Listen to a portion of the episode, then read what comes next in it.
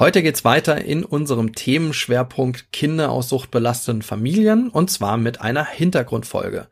Wir begeben uns auf die Suche nach der Hilfe und schauen uns aktuelle Unterstützungsstrukturen an.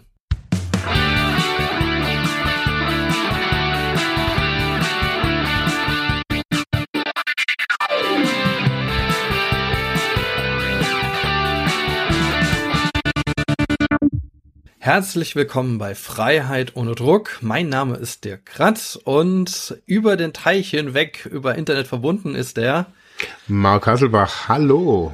Hallo Marc, das ist schon ziemlich beeindruckend. Also, dass wir jetzt einmal mal um die halbe Welt podcasten, ja. Ähm, du bist ja äh, mehr oder weniger gut äh, in Florida gelandet. Wie ist denn das Wetter gerade bei dir? Das Wetter sind aktuell 28 Grad. Äh, oh Mann dauerhaft Sonne äh, und abends schön angenehm äh, kühl, so zum draußen sitzen. Ach ja, also das, das, das weckt ja so, so ein bisschen ja äh, der, der, die Hoffnung auf den Frühling, äh, weil bei uns wird's jetzt auch langsam äh, so ein bisschen wärmer, das heißt bei uns, also jetzt hier in der Rheinebene.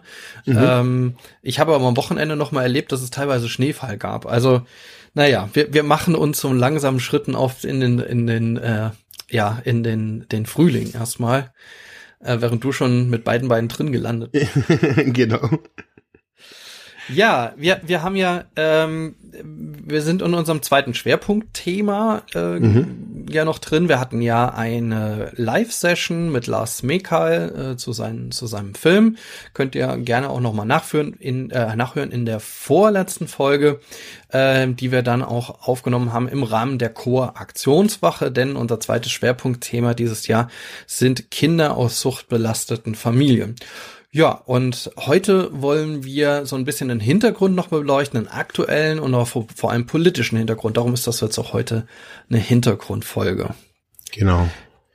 Ja, und dazu ähm, ja, haben wir jetzt echt überlegt, wo, wo, wo, wo fängt man da an, weil bei dem Thema Hintergründe zu beleuchten ist ähm, ja abendfüllend, sage ich mal, ähm, obwohl am Ende die Frage rund um die Hilfegestaltung, also wie sieht dann konkret auch ein Unterstützungsangebot aus, tatsächlich die komplexeste der Fragen ist in dem Zusammenhang, denn so richtig ein koordiniertes, äh, insgesamt gängiges Vorgehen ähm, sozialstaatlicher Art, äh, um Kinder aus suchtbelasteten Familien hinreichend zu unterstützen in Deutschland, gibt es nicht.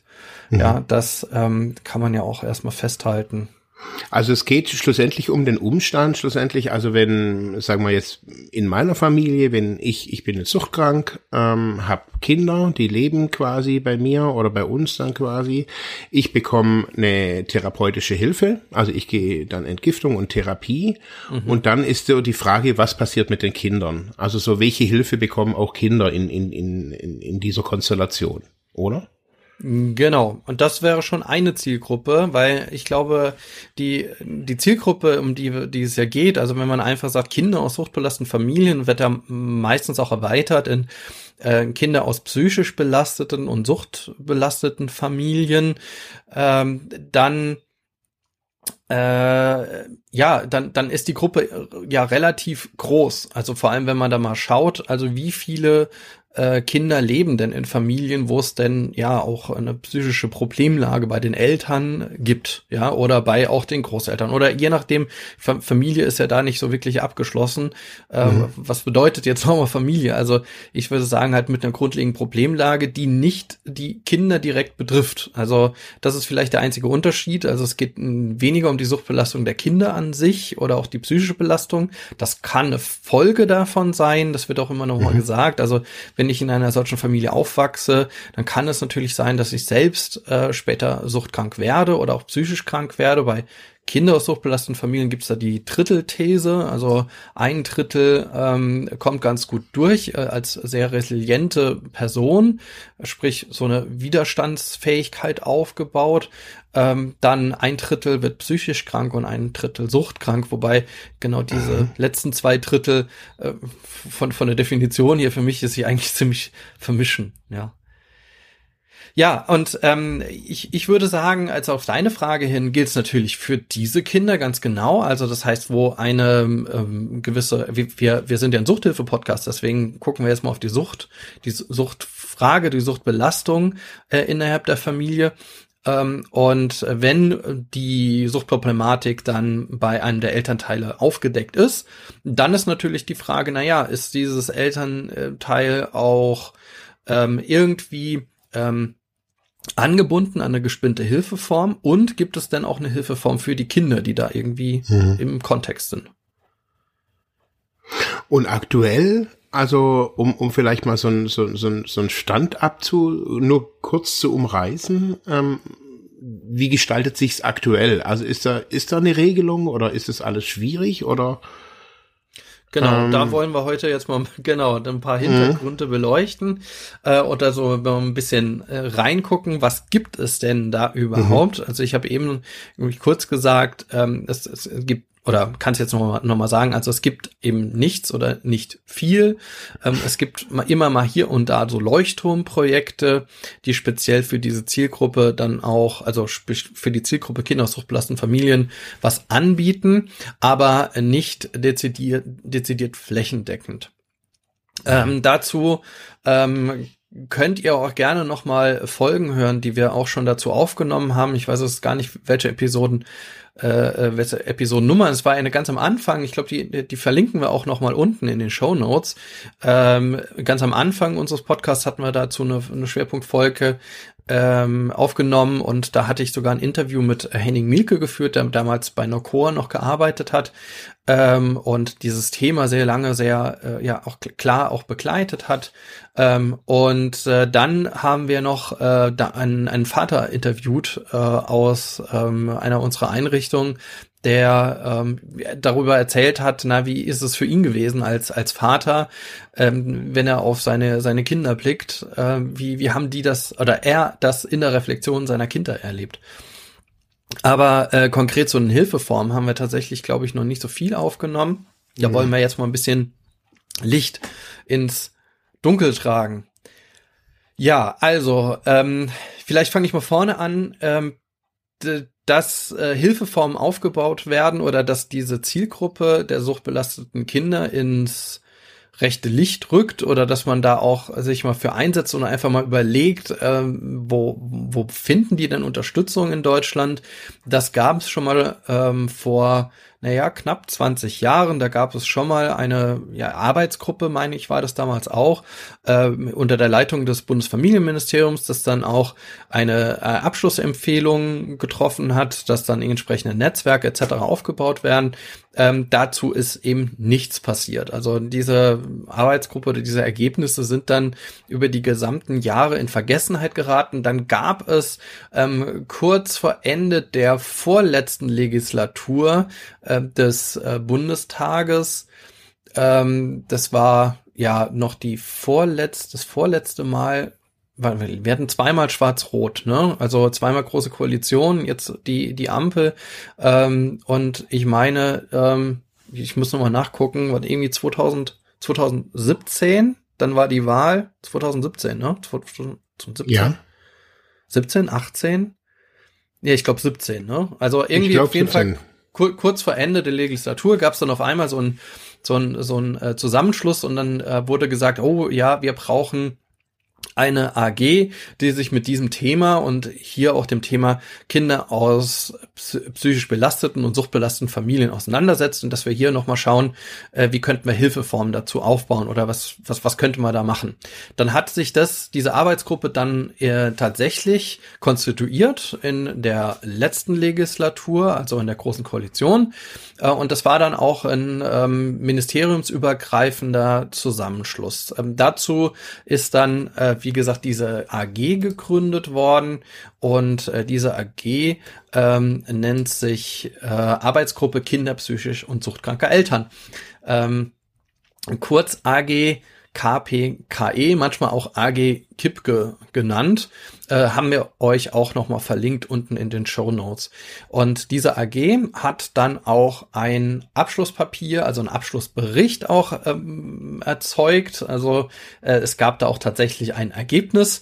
Und dieser Abschlussbericht, ähm, den findet ihr da auch auf dieser zugehörigen Website, die auch noch online ist. Genau, und äh, diese Arbeitsgruppe hat dann entsprechende Ansatzpunkte im Hilfesystem auch nochmal äh, festgehalten. Also was müsste man tun? Also wenn man ein bisschen gehässig wäre, man hat die Arbeit von vor 20 Jahren einfach nochmal gemacht. Mhm. Äh, allerdings jetzt natürlich unter einer neuen Sozial Gesetzgebung, also in den letzten 20 Jahren hat sich da noch mal ein bisschen was an der Sozialgesetzgebung getan. Äh, einerseits hat sich ja das komplette SGB II äh, verändert, SGB III, SGB II, ähm, da sind ja noch mal andere Ansprüche entstanden. Ähm, wir diskutieren ja auch über sowas wie Kindergrundsicherung, ist ja gerade ähm, nochmal in den Medien äh, und und und. Also dann gab es auch nochmal, das war Anfang der 2010er, äh, dieses Teilhabepaket, wo man über ähm, ja die Teilhabe von Kindern aus ähm, aus ähm, ja jetzt Bürgergeldfamilien, äh, früher Hartz-IV-Familien äh, gesprochen hat äh, damit die äh, sich, äh, wie damals die Arbeitsministerin von der Leyen gesagt hat, auch Musikunterricht leisten können. Äh, und nicht zuletzt äh, hat sich ja auch das Bundesteilhabegesetz niedergeschlagen, also dass dann die Leistung für Menschen mit Beeinträchtigungen sich äh, verändert haben. Und da könnte man schon sagen, ja, unter diesen ganzen Bedingungen in den 20 Jahren macht es durchaus Sinn, dass man da natürlich nochmal drauf schaut und dass man da auch nochmal in der AG neue Hilfeformen oder nochmal überlegt, wie könnten Hilfeformen für diese Kinder aussehen. Parallel kann man sagen, äh, dass äh, es auch ein Forschungsprojekt dazu gab.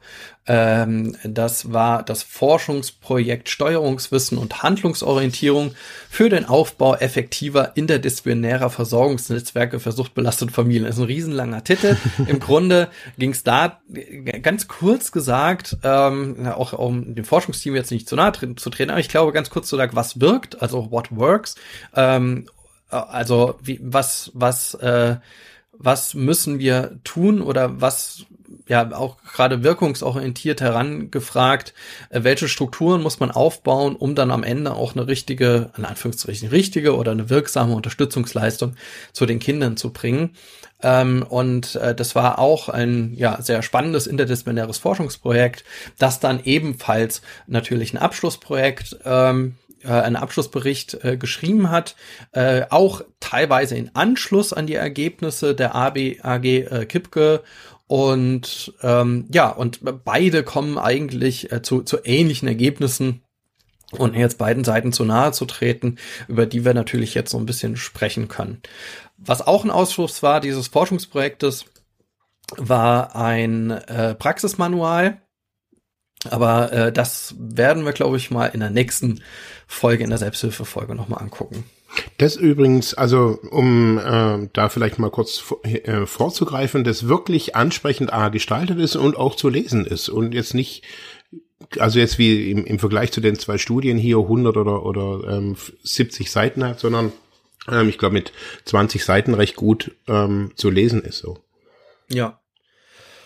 Genau. Ähm, und vielleicht von meiner Seite, was ich halt spannend fand, also in diesem Forschungsprojekt durfte ich ähm, ja auch ja, teilnehmen in verschiedenen Rollen. Also einerseits haben wir mit unserer Einrichtung Fachklinik Miller Maria ähm, auch Forschung, äh, Fokusgruppen durchgeführt. Also es gab auch Befragungen bei uns, ExpertInnen, äh, Befragungen, Runden, äh, sowohl aber auch Befragungen der, äh, der NutzerInnen unserer Angebote. Äh, und dann äh, durfte ich nachher auch im, im Beirat auch so ein bisschen mitwirken dieses Forschungsprojektes, was eigentlich sehr spannend war.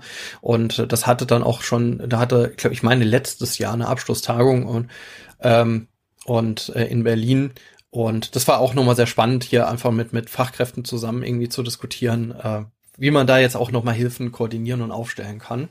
Mhm. Ähm, genauso oder ähnlich, ne, nee, nicht genauso, aber ähnlich ähm, konnte ich bei der AG Kipke nicht direkt bei der AG mitarbeiten. Ich war da nicht delegiert oder sowas, aber es gab begleitend auch unter dem Bedacht des Paritätischen Wohlfahrtsverbandes auch nochmal eine weitere kleine Arbeitsgruppe, die diesen Prozess äh, so ein bisschen ähm, flankiert hat oder auch mitgearbeitet hat.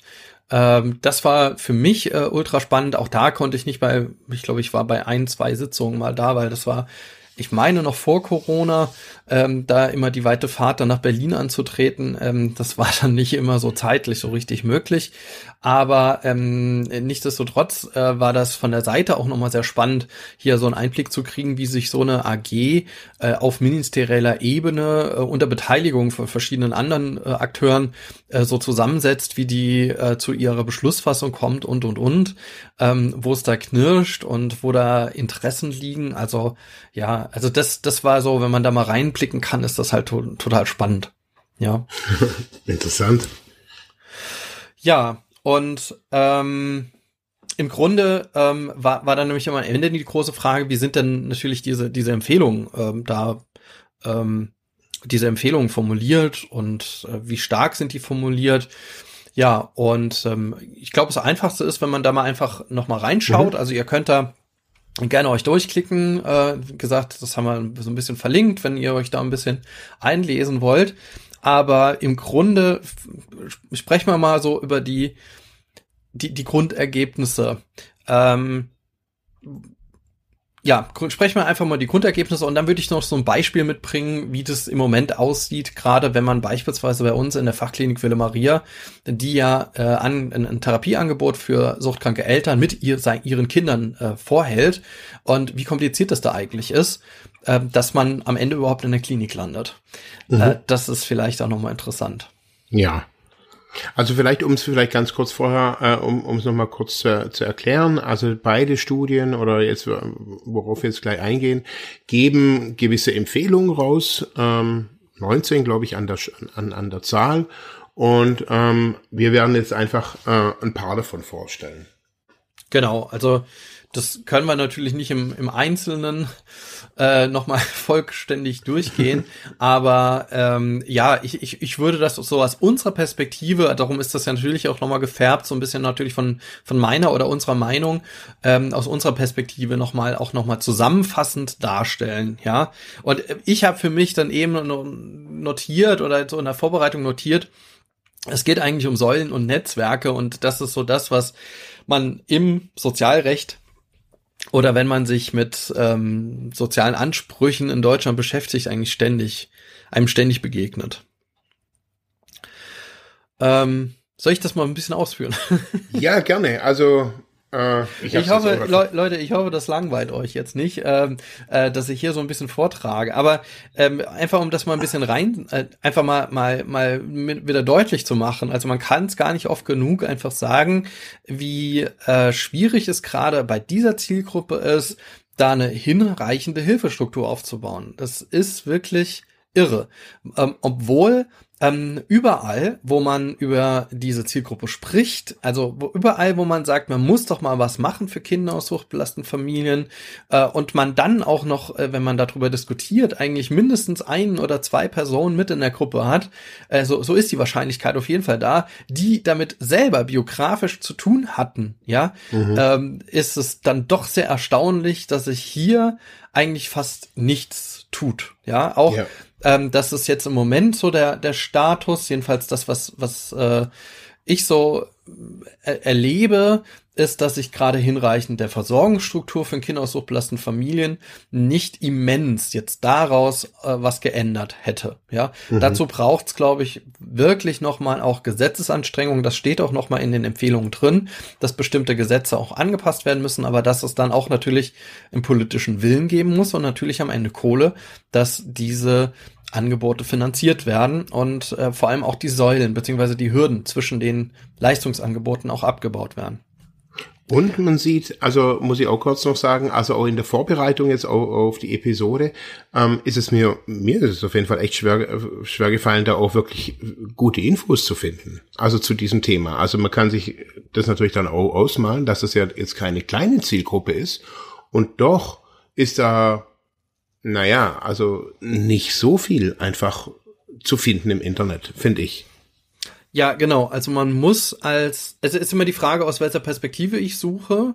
Ähm, ja. Ich könnte natürlich jetzt sagen, klar, äh, das, das werden wir auch in der nächsten Folge auch nochmal drauf eingehen, äh, geht auf folgende Seite XY, da gibt's ein mhm. Angebot. Mhm. Wenn man das weiß, dann findet man das, ja. Dann findet mhm. man auch äh, Online-Angebote, dann findet man auch ähm, ja bestimmte ja, tatsächlich eher Online-Angebote.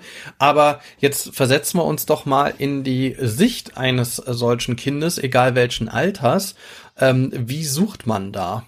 Ja, also äh, was, was, was, was suche ich denn dann? Also welche Art von Hilfe suche ich denn dann? Ja. Ähm, mhm.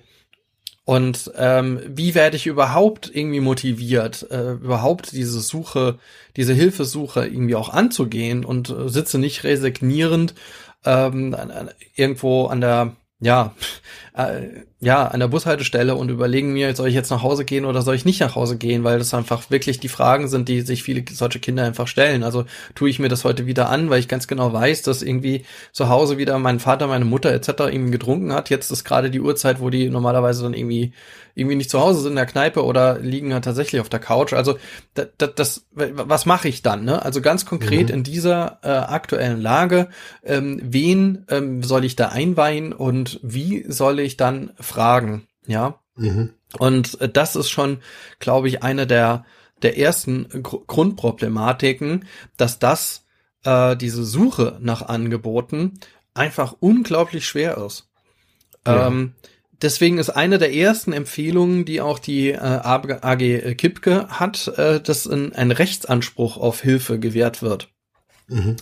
Ähm, ich weiß noch nicht so richtig, was ich davon halten soll, muss ich ganz ehrlich sagen. Grundsätzlich hört sich das immer gut an, weil über einen Rechtsanspruch äh, kriegt man auch natürlich auch eine Verpflichtung, also eine gesetzliche Verpflichtung, dass ähm, wo auch immer, im Land, in der Kommune oder im Bund oder sowas, dass das finanziert sein muss. Also mhm. wenn es einen Rechtsanspruch gibt, dann äh, gibt es eine Verpflichtung des Staates, das auch Hilfestrukturen vorzuhalten. Diese Verpflichtung existiert im Moment eben nicht. Also mhm. es sind alles freiwillige Leistungen.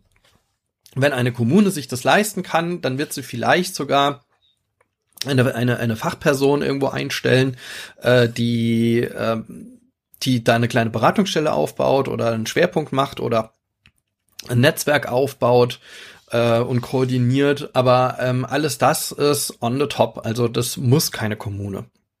Ja. Das muss auch im Grunde kein Land äh, und das muss auch gar kein Bund. Und darum ist es ähm, eine der ersten Forderungen, da überhaupt äh, für diese Zielgruppe einen Rechtsanspruch zu schaffen. Weil das nächste ist ja, ähm, wie, wie kommt man zu einem, wie kommt man zu einer Hilfe? Also wenn ich natürlich ein gebrochenes Bein habe, dann habe ich äh, in Deutschland Rechtsanspruch irgendwie auf oder eine Verpflichtung eigentlich, dass ich in irgendeiner Krankenkasse bin und dass mhm. ich dann natürlich einen Rechtsanspruch habe, zum Arzt zu gehen und dann, dass ich irgendwie behandelt werde. Ähm, wenn ich allerdings äh, zu Hause eine Problemlage habe und gar nicht so genau weiß, wie löse ich das, ähm, dann dann bin ich erstmal erstmal frei. Also ich ich im Grunde weiß ich nicht, wo ich direkt hingehen sollte. Oder würdest ja. du das direkt wissen?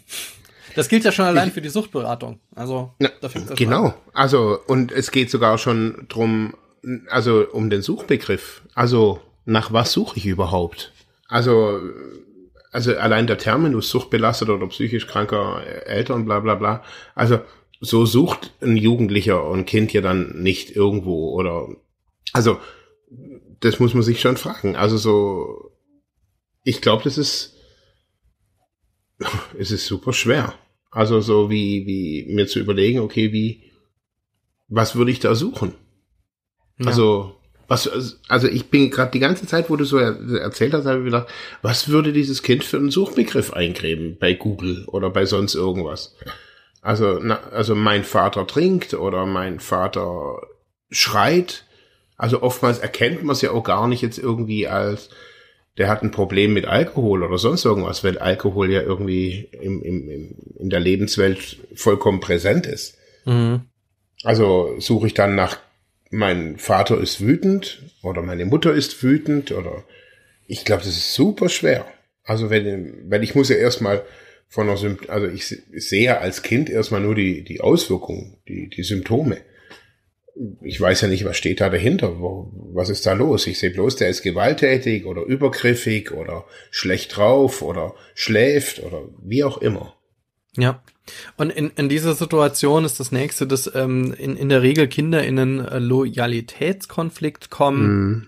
Also die große Frage ist, ähm, äh, verpetzen sie dann quasi ihre Eltern und, und zeigen die an. Auch das kommt ja vor, äh, ja. wenn es nämlich ganz schlimm wird. Und was ist dann die Konsequenz, die am Ende droht? Äh, Habe ich als, vielleicht auch als Kind sogar eine negative Konsequenz. Also ähm, auch, auch wenn es vielleicht sehr belastend ist, in dieser Familie zu sein, äh, weil irgendwie ständig eine Schreierei ist, bis vielleicht sogar äh, Gewalt an der Tagesordnung ist, äh, dann ähm, ist dann trotzdem die Frage, ob ein Kind nicht lieber ähm, ja, ob, ob, ob es gerne aus der Familie trotzdem rausgenommen werden möchte. Also mhm. klar, diese Kinder gibt es halt auch, aber ne, was was ist so? Äh, es, es, es klingt nach einer Lose-Lose-Situation. Ne? Also ich, ja. ich kann gar nicht gewinnen, egal welche Situation ich wähle, und dann bleibe ich doch lieber bei dem, was ich irgendwie jetzt habe, auch wenn es natürlich eine mega Belastung ist und ganz schlimm.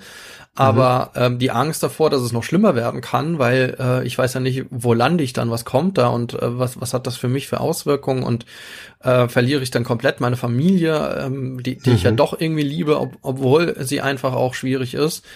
Ähm, das, das sind ja äh, hoch, hoch schwierige Konflikte, ähm, die auf so einer Kinderseele dann lasten, äh, die man ja, die, die, die man nur durch eine, ein hinreichendes fachliches Angebot eigentlich auch mit aufnehmen kann und auch lenken kann und auch unterstützen kann. Und das gibt es meines Wissens nicht, außer äh, aus in einigen Leuchtturmprojekten, mhm. äh, die äh, mal hier, mal da, äh, vielleicht auch schon seit einigen Jahren ein Beratungsangebot haben, äh, eine Kindergruppe anbieten oder, oder, oder.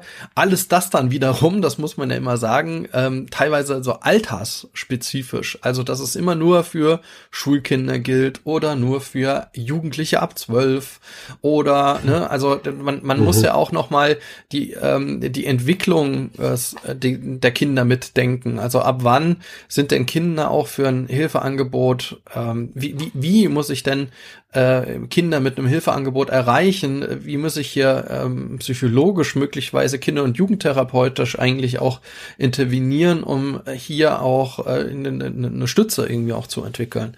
Und das ist natürlich hochkomplex, äh, wenn man sich das überlegt, dass man eigentlich, das sind Kinder ab einem sehr, sehr, sehr jungen Alter ähm, da ja schon irgendwie stützen muss und, und fördern muss und über die gesamte Entwicklung eines Kindes bis zum Erwachsenenalter hinweg spezifische Angebote machen muss. Und das zeigt vielleicht am Ende auch schon, wie groß die Aufgabe ist, ja. die es da gibt. Und wie viel, wie viel Schnittstellen und wie viel, also das ist ja unglaublich. Also es ist ja nicht nur Jugendamt, sondern da ist ja teilweise auch Kindergarten, Schule, außerschulische Jugendarbeit etc. pp. kann da ja irgendwie auch beteiligt sein. Kinderarzt. Also, ja. Und deswegen, ähm, das kommt so zu der zweiten oder zu diesem zweiten Empfehlungsbundle, kann man so sagen, oder viele Empfehlungen äh, drauf abzielen ist die der Kooperation und der Netzwerkbildung, also dass sich dann entsprechende Institutionen angefangen von Schule, äh, Kita, äh, bis, wie du sagst, halt Ärztinnen und Ärzte, die alle Institutionen, die rund um die Familie irgendeinen staatlichen Auftrag haben, meistens einen Bildungsauftrag oder einen Gesundheitspräventiven oder wie auch immer Auftrag, äh, dann sich diesem Thema auch annehmen und dieses Thema ebenfalls als MultiplikatorInnen ähm, wahrnehmen und dann mit anderen Stellen auch vernetzen. Weil es ist nicht so, dass jedes Kind automatisch irgendwie beim Jugendamt landet oder jeder Fall, sondern es geht auch gar nicht. Die Jugendämter sind ja jetzt schon auch überall überlastet. Ähm, aber ähm, es gibt ja doch Stellen, in denen diese Kinder ja auch auffallen. Und das war ja zum Beispiel auch im Film von Lars Mekal, äh, sieht man mhm. das ja auch sehr schön an einer Stelle, in dem dann dort äh, der, ähm, der Protagonist ähm, in der Schule auffällt oder äh, es auffällt, dass er zu Hause geschlagen wurde und ist in der Schule auf einmal dann gemerkt wird, oh, da müssen wir irgendwie was tun. So und aber auf der anderen Seite im Film dann wieder die Handlungsunfähigkeit der Institution dargestellt wird, weil sie einfach keine adäquate Lösung hat, außer die Mutter anzurufen, die, die mhm. in dem Falle ja auch die Täterin war. Also mhm. das heißt, äh, dass hier ähm, ja einfach keine keine adäquate Struktur ne, beziehungsweise kein adäquates Angebot äh, vorgehalten werden kann. Also wenn mhm ein Kind auffällig wird oder sich äußert. Äh, auffällig ist immer so eine Frage, weil viele Kinder aus Familien eben nicht auffällig sind, äh, sondern äh, es gibt da sehr viele, die sehr angepasst sind, ähm, also auch sehr gut, entweder sehr still oder auch tatsächlich gar keine, äh, aufgrund der Leistung, der Schulleistung überhaupt gar nicht irgendwie auffällig sind, dass da irgendwie eine Problemlage zu Hause ist. Ähm, es gibt da noch so ein paar andere Rollenbilder, die mit, mit den Kindern verbunden werden, aber das, das muss man halt auch nochmal sagen, also auch deutlich machen, dass es nicht einfach so ist, dass ein Kind in der Schule sitzt und dann auf der, auf der Stirn geschrieben äh, steht, Problem, bitte helfen, sondern im Zweifel steht da nämlich gar nichts, ähm, sondern äh, das Kind wirkt ganz normal. Und wieso sollte ich dann natürlich als Lehrkraft irgendwie hingehen und sagen, naja, ähm, hier, ähm, was weiß ich, was für ein Name XY, ähm, lass uns doch mal äh, über deine Eltern reden, weil ich glaube, die haben ein Suchtproblem. Also mhm. das, das ist, geht nicht so. Aber ähm, ja, deswegen ist eine große Anregung ähm, eigentlich der Studie einerseits, die ich eben genannt habe oder die wir eben genannt haben, als auch der äh, AG Kipke, dass äh, die die Kooperations ähm, Strukturen und auch die Netzwerke regional da auch verbessert werden.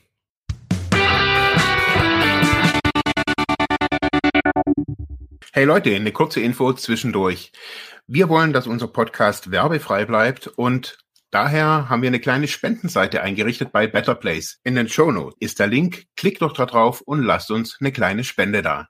Danke und jetzt geht's weiter.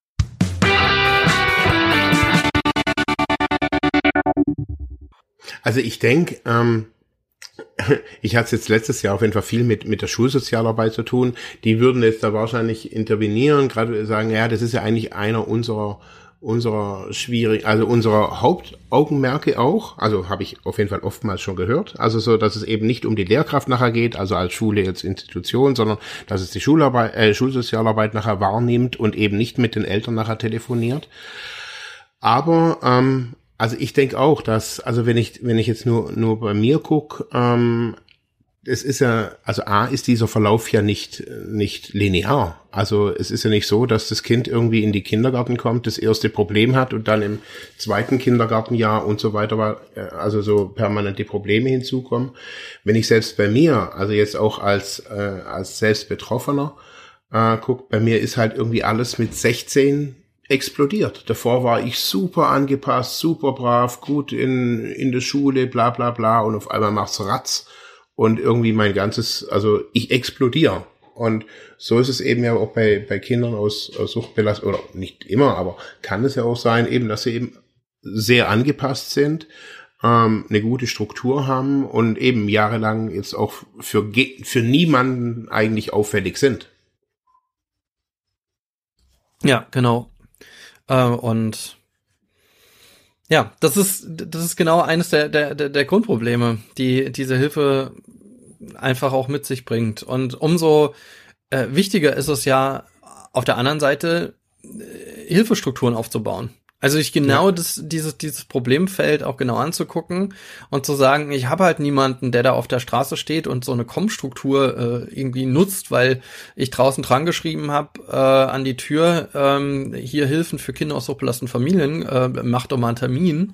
sondern äh, es äh, muss, glaube ich, äh, auf vielen Ebenen ähm, äh, Angebote geben, äh, so dass man auch an vielen ähm, an vielen Ecken und Enden auch ja äh, entsprechende die Kinder dort abholt, äh, wo sie einfach sind. Ja, das ja. betrifft auch natürlich Hilfe in äh, im Freizeitbereich, also im, im Vereinsbereich, wenn sie dort angebunden sind. Das geht aber bis hin zu niedrigschwelliger Arbeit im Jugendbereich, ja, dass man, dass man jetzt nicht nur die Kinder irgendwie abfischt, die irgendwie in einer Vereinsstruktur angekommen sind, in den Musikschulen oder wo auch immer alles, was irgendwo Freizeit als als als Hobby oder sonst was irgendwie gilt, sondern dass man natürlich auch darauf achtet, äh, wie wie sieht Jugendkultur, Kinderkultur aus nachmittags, wie treffen die sich Ähm, mhm. Wie ist das begleitet?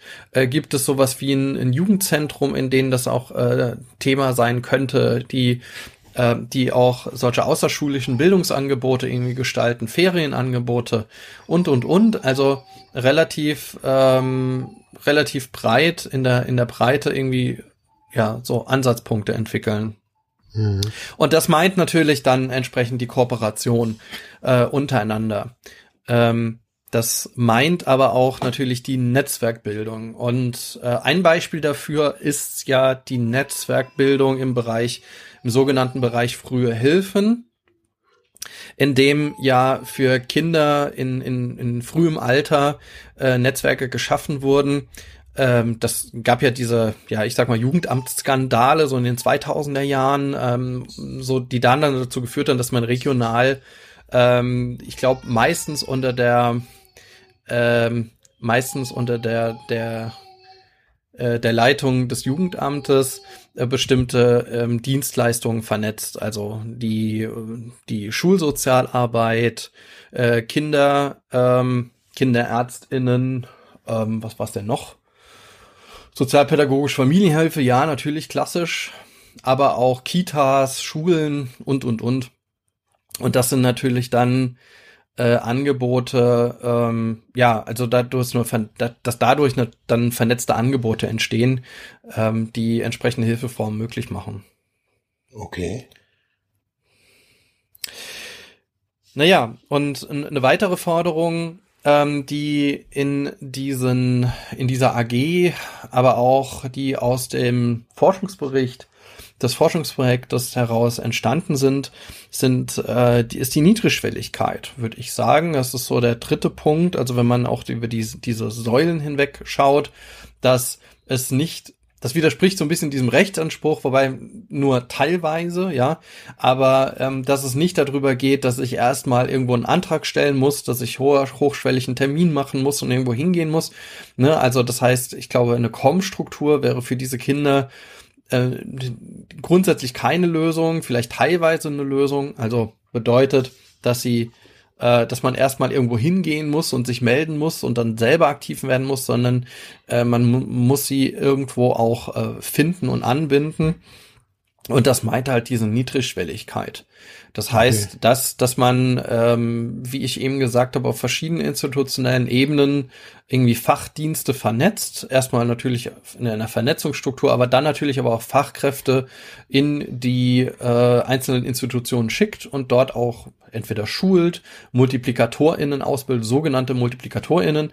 Das heißt, äh, Lehrkräfte werden dann zum Beispiel zu MultiplikatorInnen, weil sie von Fachkräften aus der Suchthilfe einfach auch informiert werden, wie erkenne ich solche, äh, solche Kinder, wie erkenne ich einen Hilfebedarf, was mache ich, wenn ein Kind sich mir öffnet, was mache ich, wenn äh, ein Kind von, einer, von einem alkoholisierten Vater, alkoholisierten Mutter irgendwie nach, äh, hingebracht wird. Und ich habe als Lehrkraft so ein komisches Gefühl, ähm, dann heißt ja nicht, dass ich sofort die Polizei hinterher schicke, sondern dass ich mich selber erstmal irgendwie erde und überlege, naja, was könnte ich denn da machen, weil ich irgendwie denke, na, ich will da jetzt nicht einfach drüber hinwechseln und zum, zum Tagesgeschäft übergehen, sondern ich sehe, dass da ein Problem in meiner Klasse ist, die äh, dass das eine Problemlage hat und was mache ich dann? Also das heißt, ja, wie, wie kann ich als Lehrkraft, welche Rolle habe ich als Lehrkraft, das ist meine Verpflichtung, was sollte ich denn tun und äh, was sollte ich vielleicht auch nicht tun?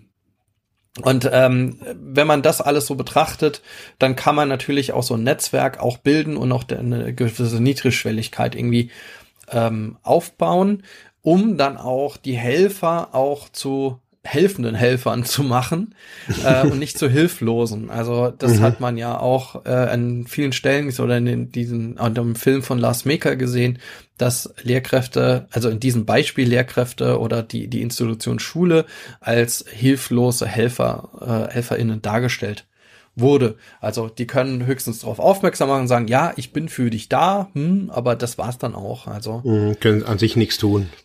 Ja. Und Genau. Naja, und das sind ja, wenn man das mal so ein bisschen zusammenfasst, das sind eigentlich so, so diese drei Punkte.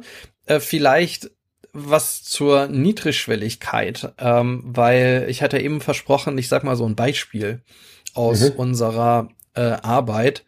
Äh, wie kommt man denn eigentlich sogar, obwohl, das hast du es eben ja auch angesprochen, äh, das war so, glaube ich, eine der ersten Fragen, ich bin als Elternteil, ähm, habe ich eine Suchtproblematik und ähm, ich äh, begebe mich ähm, in Behandlung oder in Hilfe, in Beratung etc.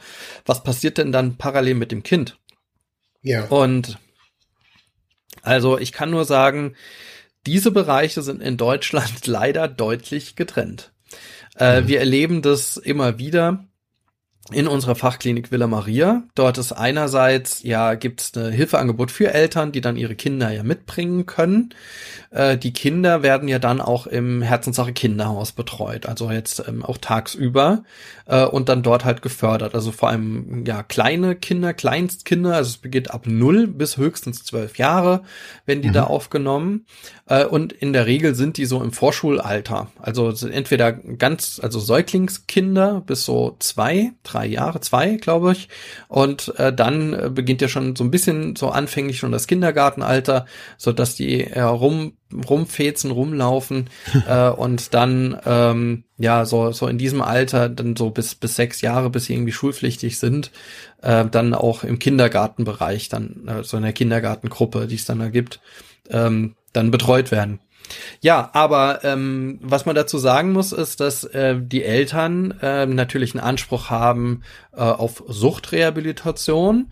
Ähm, das ist für viele schon äh, ein Buch mit sieben Siegeln. Das heißt, wie komme ich denn überhaupt in die Suchtreha?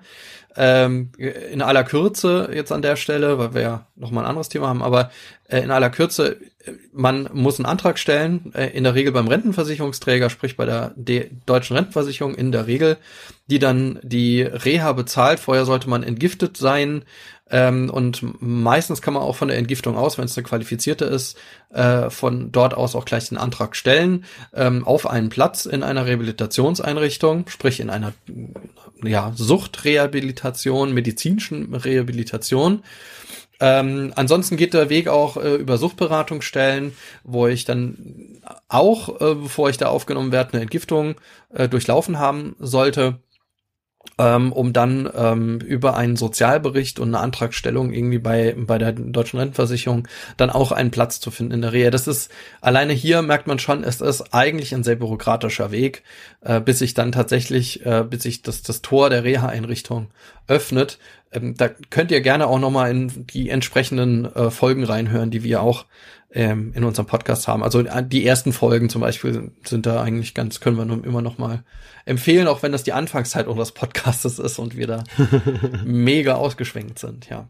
Naja, aber was passiert denn mit den Kindern? Also die Kinder äh, in der Suchtreha, dass die mitgenommen werden, ähm, das ist auch nicht normal. Erstens müssen natürlich die äh, Voraussetzungen vor Ort gegeben sein, also dass es überhaupt Zimmer gibt, in denen Kinder mit aufgenommen werden können. Ähm, und dann ähm, ist die Frage, wie das finanziert wird. Das gibt's in der Reha, gibt es die sogenannte Haushaltshilfe.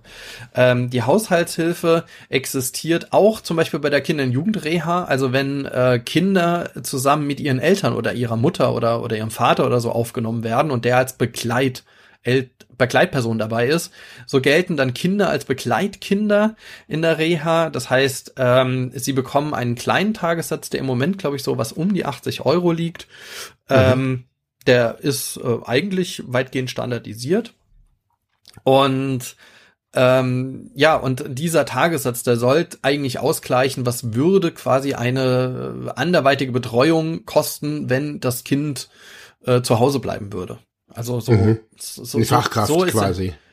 Na, ich glaube, Oder mit Unterbringung auch.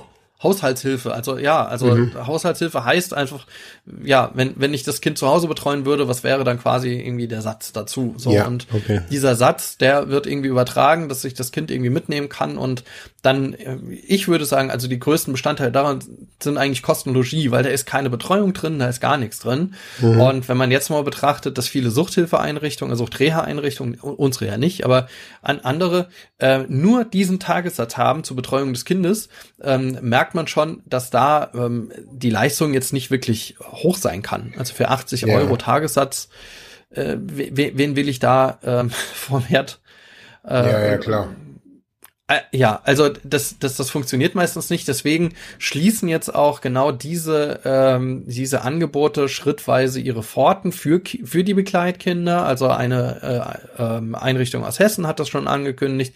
Andere Einrichtungen haben zum Beispiel gesagt, nee, wir verabschieden uns ganz aus diesem DAV-Gedöns äh, und wir machen da eine Eingliederungshilfeeinrichtung draus.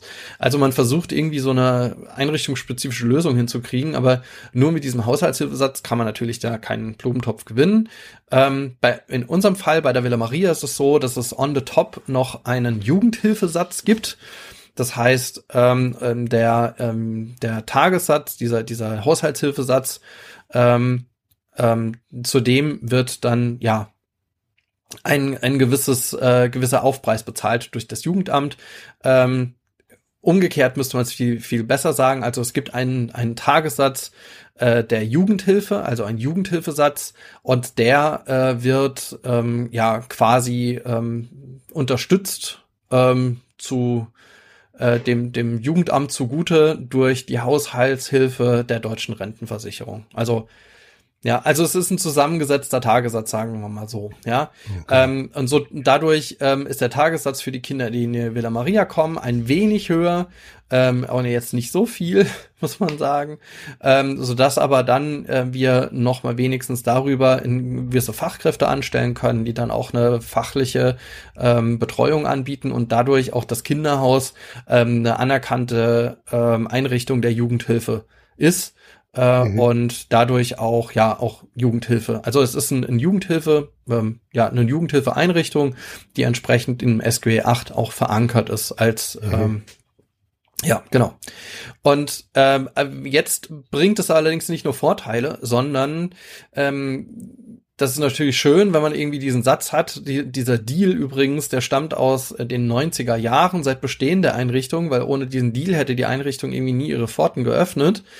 Ähm, allerdings gibt es nicht mehr als diesen Deal. Also es gibt keinen Rechtsanspruch. Also wiederum zum Thema Rechtsanspruch. Es gibt da keinen Rechtsanspruch darauf, dass es irgendwie beide Leistungen gibt für diese Kinder. Und das merken wir immer wieder, dass äh, entweder in dem einen Fall die, die deutsche Rentenversicherung sagt, nö, also Haushaltshilfe bezahlen wir nicht. Das Kind kann irgendwie zu Hause bleiben oder, so, oder soll das und das und das machen.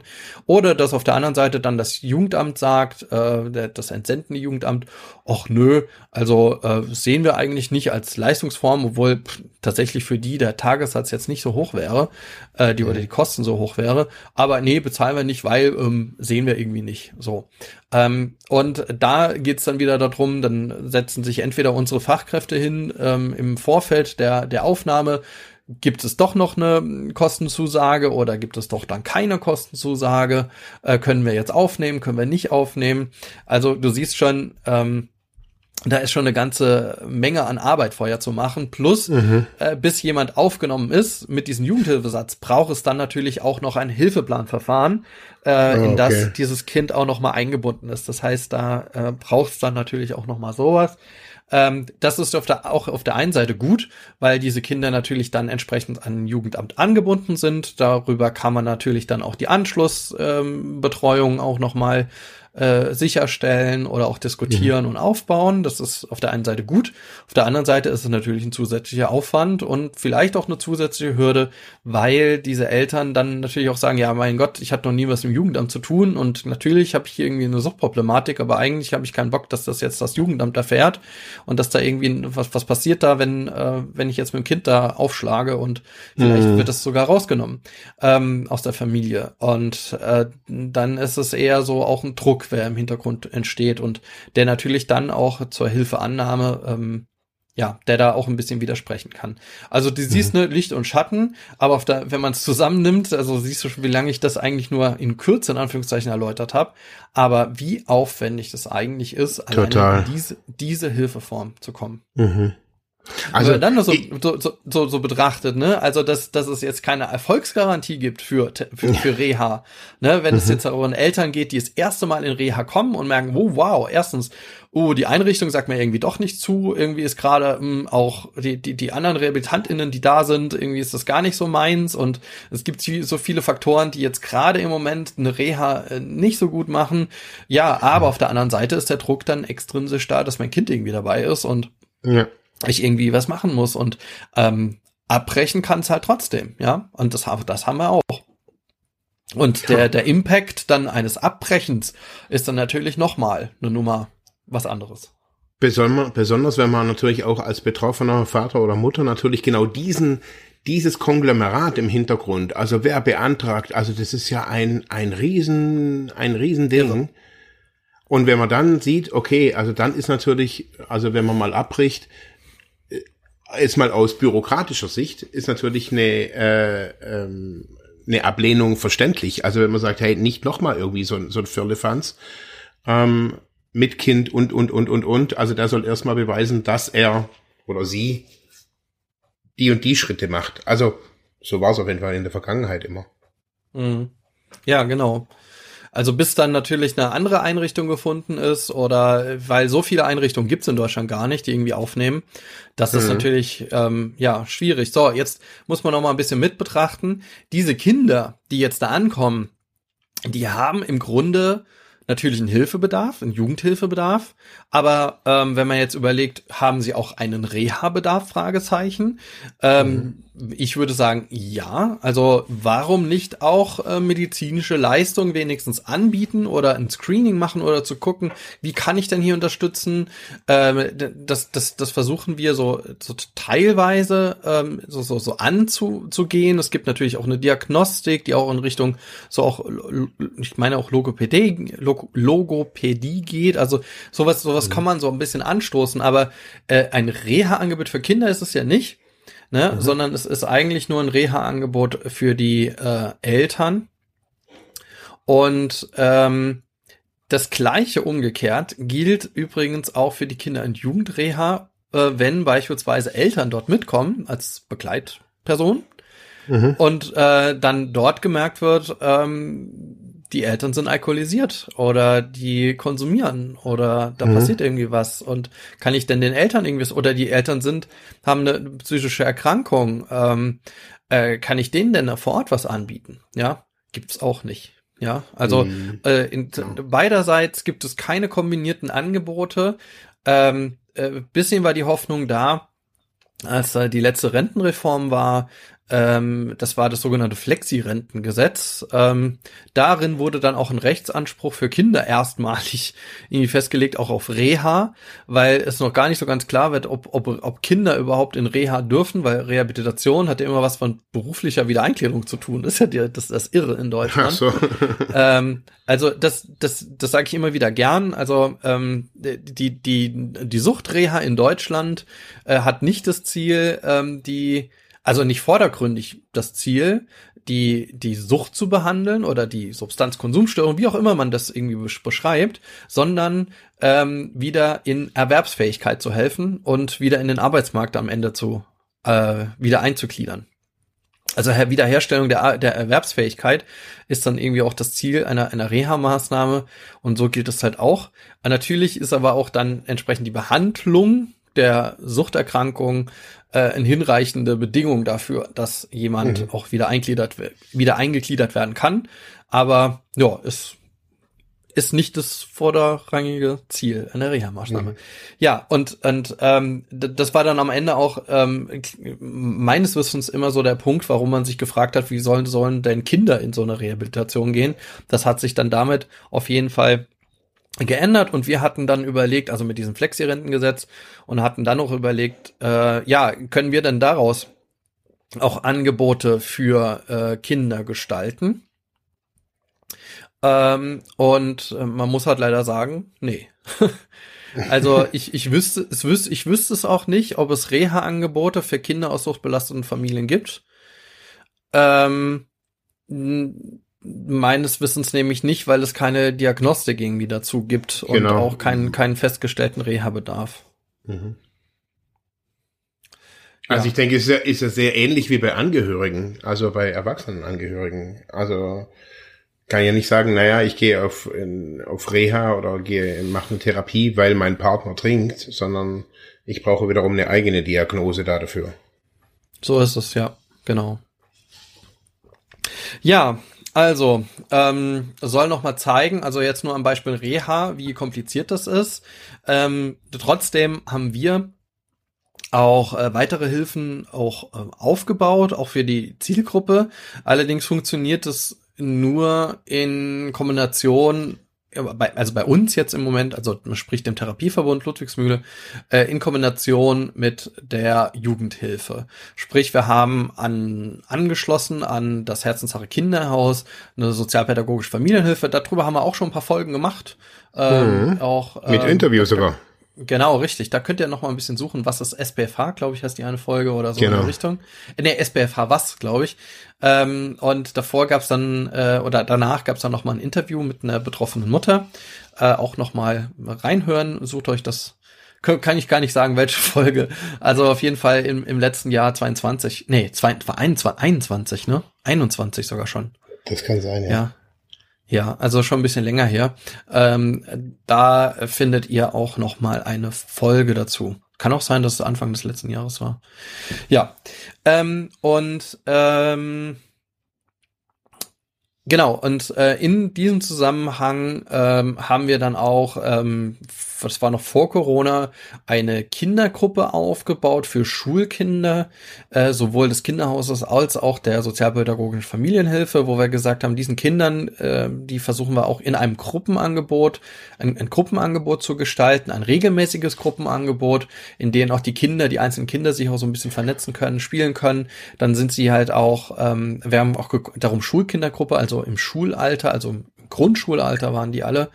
Ähm, und dass man hier auch entsprechende Gruppenangebote für diese Kinder gestalten kann, die, äh, wie schon gesagt habe, die, die spielen dann ein bisschen zusammen, können sich mit, kriegen Anleitungen zu, ja, zu, zu, ähm, ach, wie, wie sagt man noch, ähm, ähm, äh, ähm, Achtsamkeit zum Beispiel mhm. und so kindgerechte, kindgerechter Meditation zum Beispiel und und und. Also das sind dann nochmal so ähm, Möglichkeiten, die man in, in so einem Gruppenangebot geschaffen hat. Aber das Wichtigste ist hier vor allem auch Gemeinschaft äh, gewesen. Äh, also dass diese Kinder auch untereinander sich einfach auch verstehen und vernetzen, äh, weil ähm, auch der größte Punkt oder eine der, der, der größten ähm, Hilfeangebote in dem Zusammenhang ist äh, eine hinreichende Beziehungsfähigkeit oder auch eine, eine, eine gewisse Bindung auch bei diesen Kindern ähm, aufzubauen, also dass die lernen,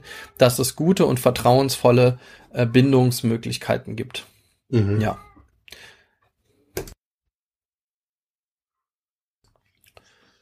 Ja. Und äh, natürlich auch ein vertrauensvolle ähm, vertrauensvolle ähm, Beziehung zu erwachsenen Menschen. Und natürlich auch, dass sie, dass sie lernen, äh, dass sie nicht alleine sind mit ihrer Erkrankung oder mit ihrer, so mit ihrer Problem, ist ja keine Erkrankung, aber mit ihrer Problematik. Ja, genau. Ja, genau. Also das war so ein bisschen der Überblick. Also mhm. ihr, ihr seht und, und, oder nicht hört, äh, eher gesagt, also ihr hört, ähm, es ist weiterhin schwierig. Äh, es bleibt weiterhin wichtig, äh, für äh, Angebote für Kinder aus hochbelasteten Familien zu streiten und auch diese einzufordern und äh, sich da entsprechend anzuschließen ähm, an ja Forderungen, die da von verschiedenen Verbänden wie zum Beispiel NACOA auch aufgebaut werden und ähm, ja. Und sowas, sowas zu unterstützen, wie wir beispielsweise auch mit äh, mit unserer letzten Folge auch und unserem YouTube-Video im Zusammenhang mit der Core-Aktionswoche auch getan haben, also solche diese Core-Aktionswoche ähm, unter Coa mit C geschrieben, C zur Coa-Aktionswoche.de, da kommt man dann noch mal hin und kann noch mal gucken, was gab es denn alles für interessante Angebote und findet da natürlich auch noch mal äh, mehr Informationen zu dem Thema. Ja, that's it. Jetzt haben wir euch that's hoffentlich it. nicht alle, alle erschlagen dabei. Also leider. Also ich, ähm, ja, also ich fand super spannend. Leider finden wir jetzt keinen guten, guten Abschluss, dass wir sagen, so Ende gut, alles gut, sondern es bleibt halt tatsächlich dabei, ähm, ja, die Aufforderung, dass es da noch einiges sich verändern muss in Deutschland. Ja, aber ich, ich glaube auch, dass, dass das doch irgendwie, also es muss ja auch nicht immer irgendwie alles, ähm, boah, ist alles irgendwie toll, sondern also im Endeffekt kann man sehen, hey, boah, da ist noch irgendwie wirklich viel Engagement notwendig und viel, äh, viel Beteiligung auch. Ja, ja, ja. Eben.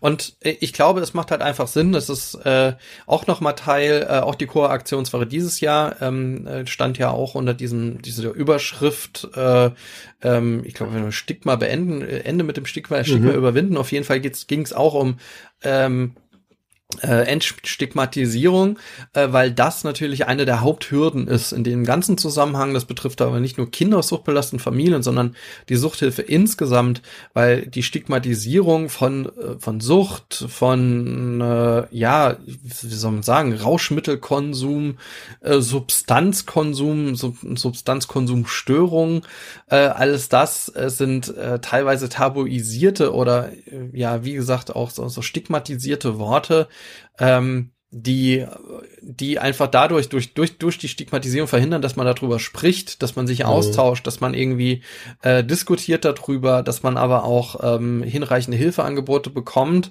weil es immer noch als Fail gilt, wenn man sich irgendwie mit dem Thema assoziiert oder zugibt, dass man selber ein Problem hat oder hatte äh, oder dass man da jemanden kennt oder selbst eine nahe verwandte Person hat, äh, die damit ein Problem hatte und ähm, das muss man einfach vor allem, also einfach, also hier muss man, muss sich doch massiv was ändern, ähm, damit äh, einfach die, die, die, die Mehrzahl in, die, die es vor allem in Deutschland, ich würde sagen fast weltweit gibt, die mit irgendeiner, in, in irgendeiner Art und Weise mit Sucht zu tun hatte, ähm, dass die auch einfach die Möglichkeit finden, zu sprechen, darüber zu sprechen, sich auszutauschen, das Ganze aus diesem Stigmafeld herauszubringen und klar zu machen, äh, das ist verbreitet, das ist nicht nur eine Randgruppe, es geht hier nicht nur um Menschen, die äh, ein, ein, ein kleines Problem haben oder die, die einfach eine kleine Zielgruppe sind, weil sie gerade nicht hingekriegt haben, gut mit dem Alkohol umzugehen, werden das irgendwie alle irgendwie schaffen, aber der halt nicht.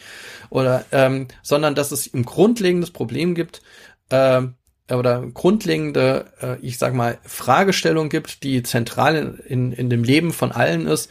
Und hier braucht es halt auch zentrale Beratungs- und Hilfestrukturen. So. Ja, und das gilt für irgendwie alle Angehörigen. Und mhm. selbst Betroffenen, klar.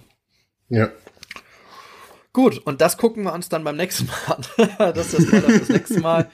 Ähm, also beim, bei, äh, in der ähm, kommenden Folge wollen wir dann, ähm, dann den Themenschwerpunkt Kinder aus suchtbelasteten Familien äh, abschließen ähm, und auf Hilfeangebote eingehen. Ähm, ja, und da hören wir uns dann das nächste Mal dann dazu. Genau.